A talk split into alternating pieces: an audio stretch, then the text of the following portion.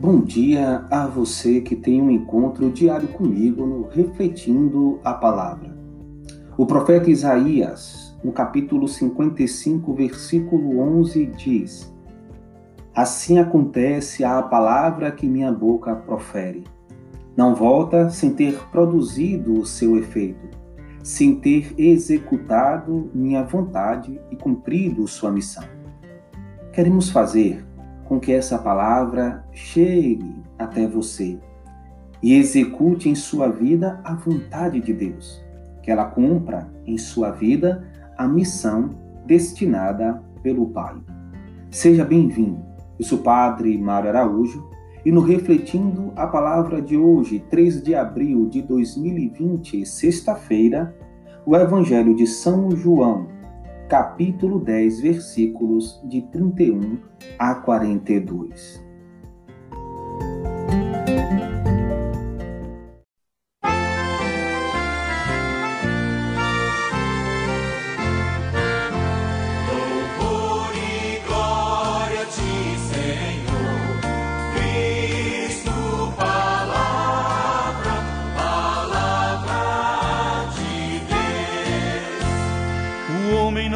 Somente de pão, mas de toda a palavra da boca de Deus. O Senhor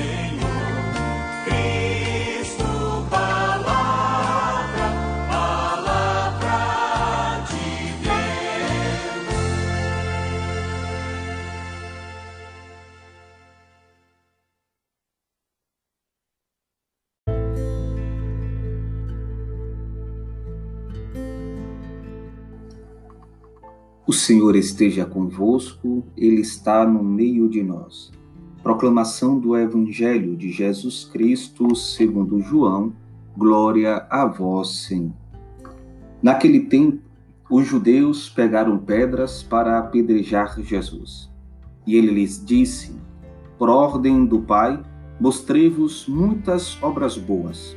Por qual delas me quereis apedrejar? Os judeus responderam: não queremos te apedrejar por causa das obras boas, mas por causa de blasfêmia, porque sendo apenas um homem, tu te fazes Deus. Jesus disse: Acaso não está escrito na vossa lei? Eu disse: Vós sois deuses? Ora, ninguém pode anular a Escritura. Se a lei chama deuses as pessoas às quais se dirigiu a palavra de Deus, por que então me acusais de blasfêmia, quando eu digo que sou filho de Deus, eu a quem o Pai consagrou e enviou ao mundo? Se não faço as obras do meu Pai, não acrediteis em mim. Mas se eu as faço, mesmo que não queirais acreditar em mim, acreditai nas minhas obras, para que saibais e reconheçais que o Pai está em mim e eu no Pai. Outra vez, procuravam prender Jesus, mas ele escapou das mãos deles. Jesus passou para o outro lado do Jordão e foi para o lugar onde antes João tinha batizado, e permaneceu ali. Muitos foram ter com ele e diziam: João não realizou nenhum sinal, mas tudo o que ele disse a respeito deste homem é verdade. E muitos ali acreditaram nele palavra da salvação. Glória a vós, Senhor. Que as palavras do Santo Evangelho perdoe os nossos pecados e nos conduza à vida eterna. Amém.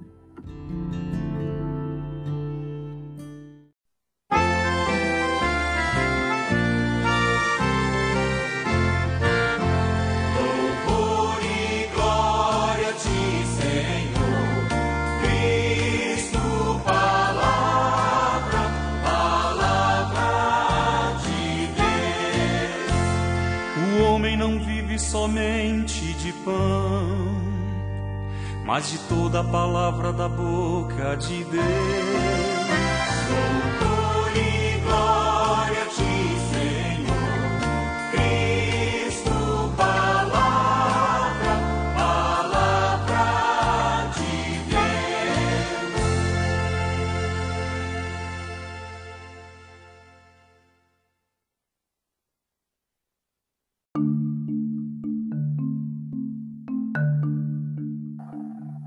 Caros irmãos e irmãs, mais uma vez nos deparamos com ódio como resposta à pessoa de Jesus Cristo. Mais uma vez, a violência como iminente resposta das pessoas sem Deus.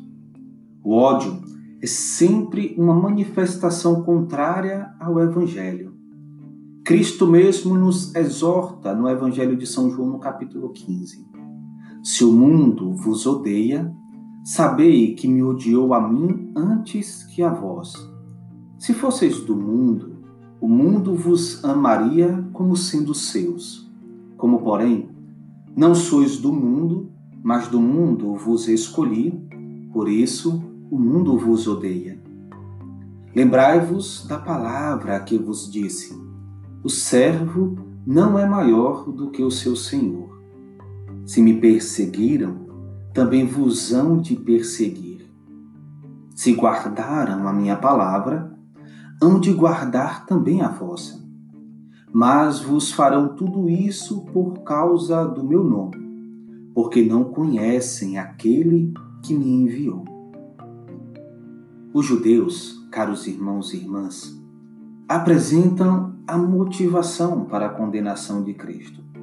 Sendo ele um simples homem, se faz passar por Deus. Esta será a raiz da condenação de Jesus apresentada a Pilatos. Cristo, pacientemente e de forma digna, apresenta duas argumentações. As Escrituras, retomando o Salmo 81, no versículo 6, que diz: Sois deuses, sois todos filhos do Altíssimo, e as obras que ele realiza em nome do Pai. Na literatura rabínica, na exegese proposta para este salmo que Cristo utiliza, considerava-se com frequência como deuses homens escolhidos por Deus para desempenhar uma missão específica. Quanto mais, assim se pode declarar Cristo, pois o Pai o consagrou. Diz Hebreus no capítulo 1. Pois a quem dentre os anjos disse Deus alguma vez: Tu és meu filho, eu hoje te gerei. Ou então, eu serei para ele um pai, e ele será para mim um filho. E novamente, ao introduzir o seu primogênito na terra, todos os anjos de Deus o adorem. Por outro lado, a respeito dos anjos diz: Ele faz dos seus anjos sopros de vento e dos seus ministros chamas de fogo. Ao passo que do filho diz: O teu trono, ó Deus, subsiste para a eternidade. O cetro do teu reino é cetro de justiça. Amaste a justiça e odiaste a iniquidade. Por isso, ó Deus, o teu Deus te ungiu com óleo de alegria, mais que aos teus companheiros. E ainda, tu, Senhor, no princípio dos tempos fundaste a terra, e os céus são obra de tuas mãos. Eles passarão, mas tu permaneces. Todos envelhecerão como uma veste. Tu os envolvas como uma capa e serão mudados. Tu, ao contrário, és sempre o mesmo e os teus anos não acabarão.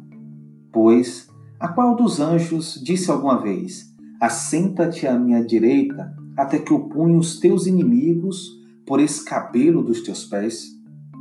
Não são todos os anjos espíritos a serviço de Deus, que lhes confia missões para o bem daqueles que devem herdar a salvação? Pois bem, caros irmãos e irmãs, por mais que Cristo manifeste a verdade daquilo que Ele é, e esta verdade nós já assimilamos com muita tranquilidade e maturidade. Somos todos conhecedores da pessoa de Jesus Cristo. E não resta dúvida a nós de que ele verdadeiramente é filho de Deus e que permanece para sempre. Mas, ainda que esta seja uma verdade de Cristo, como de fato é, Esta verdade não encontra abrigo no coração daqueles que estão fechados. É importante percebermos que não adianta a verdade das palavras de Jesus, suas argumentações, sua autoridade e identidade. Simplesmente não consegue fecundar terrenos inóspitos, aridez do coração daqueles que estão fechados em suas próprias vidas, locos que Deus não habita. Caros irmãos e irmãs, o Evangelho de hoje é extremamente pertinente para nós, porque o Evangelho de hoje nos faz chegar a uma realidade muito vívida para todos nós. A humanidade hoje caminha inteiramente fechada à experiência de Deus, procurando sempre prescindir de Deus em tudo aquilo que faz.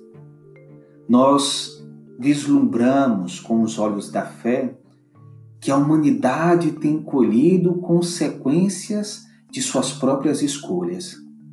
Nós percebemos ao longo da história em que todas as vezes que o homem quis caminhar sem Deus, acabou pagando preço muito caro. Hoje, nós temos a capacidade de enxergar mais uma vez as consequências de um caminhar sem Deus. Não falo isso pela experiência da pandemia que ora enfrentamos, como se fosse Deus castigando-nos por causa de nossa indiferença. Este não é o nosso Deus. Este não é o Deus a quem nós servimos no qual nós colocamos a nossa fé. Essa experiência da pandemia não é um castigo de Deus, como se percebeu ao longo de algumas manifestações. Esse não é o nosso Deus. Ele não paga com mal a nossa indiferença. Ele paga com amor, com a verdade, com a justiça. Caros irmãos e irmãs, quando eu falo que a humanidade colhe as consequências de sua escolha de viver de forma indiferente a Deus, eu estou dizendo essencialmente de uma humanidade desumanizando-se.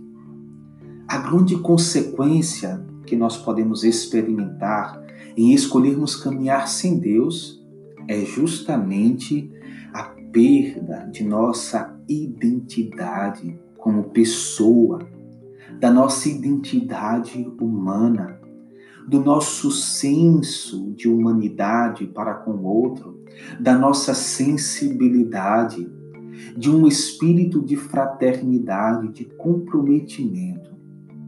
Tornamos-nos indiferentes. Nós passamos a alimentar um coração fechado uns para os outros. Ainda hoje, tive a oportunidade de escutar alguém que dizia: É incrível, nós estamos vivendo tempos em que a pessoa está tendo medo de pessoas. Nós vivemos melindrosos uns com os outros. Este vírus tem nos afastado uns dos outros tem nos colocado em estado de alerta para com os irmãos e as irmãs. É bem verdade que este isolamento é um movimento necessário para minimizar os efeitos deste vírus. Mas este distanciamento não pode e não deve ser compreendido com indiferença, pois a indiferença é uma realidade que não pode habitar no coração dos cristãos, no coração daqueles que têm a Deus, no coração daqueles que o amam. Pois se eu digo amar a Deus e odeio o meu irmão, sou um mentiroso, assim nos exorta São João na sua primeira carta. Precisamos sim, nas exigências que este momento reclamam de nós, pedirmos ao Senhor que nos faça crescer no espírito de fraternidade e de amor, no espírito de solidariedade e de compaixão. e nós temos a capacidade, sim, de alimentarmos em nós a empatia, a capacidade de sentir com, de experimentarmos com. Afinal de contas, a isto nos chama a nossa fé. Por isso, caros irmãos e irmãs, neste momento tão delicado em que nós vivemos, nunca se fez tão necessário direcionar o olhar para a cruz. Por isso, quero concluir a minha reflexão de hoje retomando um poema de Santa Teresa de Jesus intitulado A Cruz. Gostosa aquietação da minha vida, se bem-vinda, cruz querida. Ó bandeira que amparaste o fraco e o fizeste forte, ó vida da nossa morte, quão bem a ressuscitaste. O leão de Judá dominaste, pois por ti perdeu a vida. Se bem-vinda, cruz querida. Quem não te ama vive atado e da liberdade alheio. Quem te abraça seio não toma caminho errado. Ó, ditoso teu reinado, onde o mal não tem cabida. Se bem-vinda, cruz querida. Do cativeiro do inferno, ó cruz, foste a liberdade. Aos males da humanidade deste o remédio mais terno. Deu-nos por ti, Deus eterno, alegria sem medida.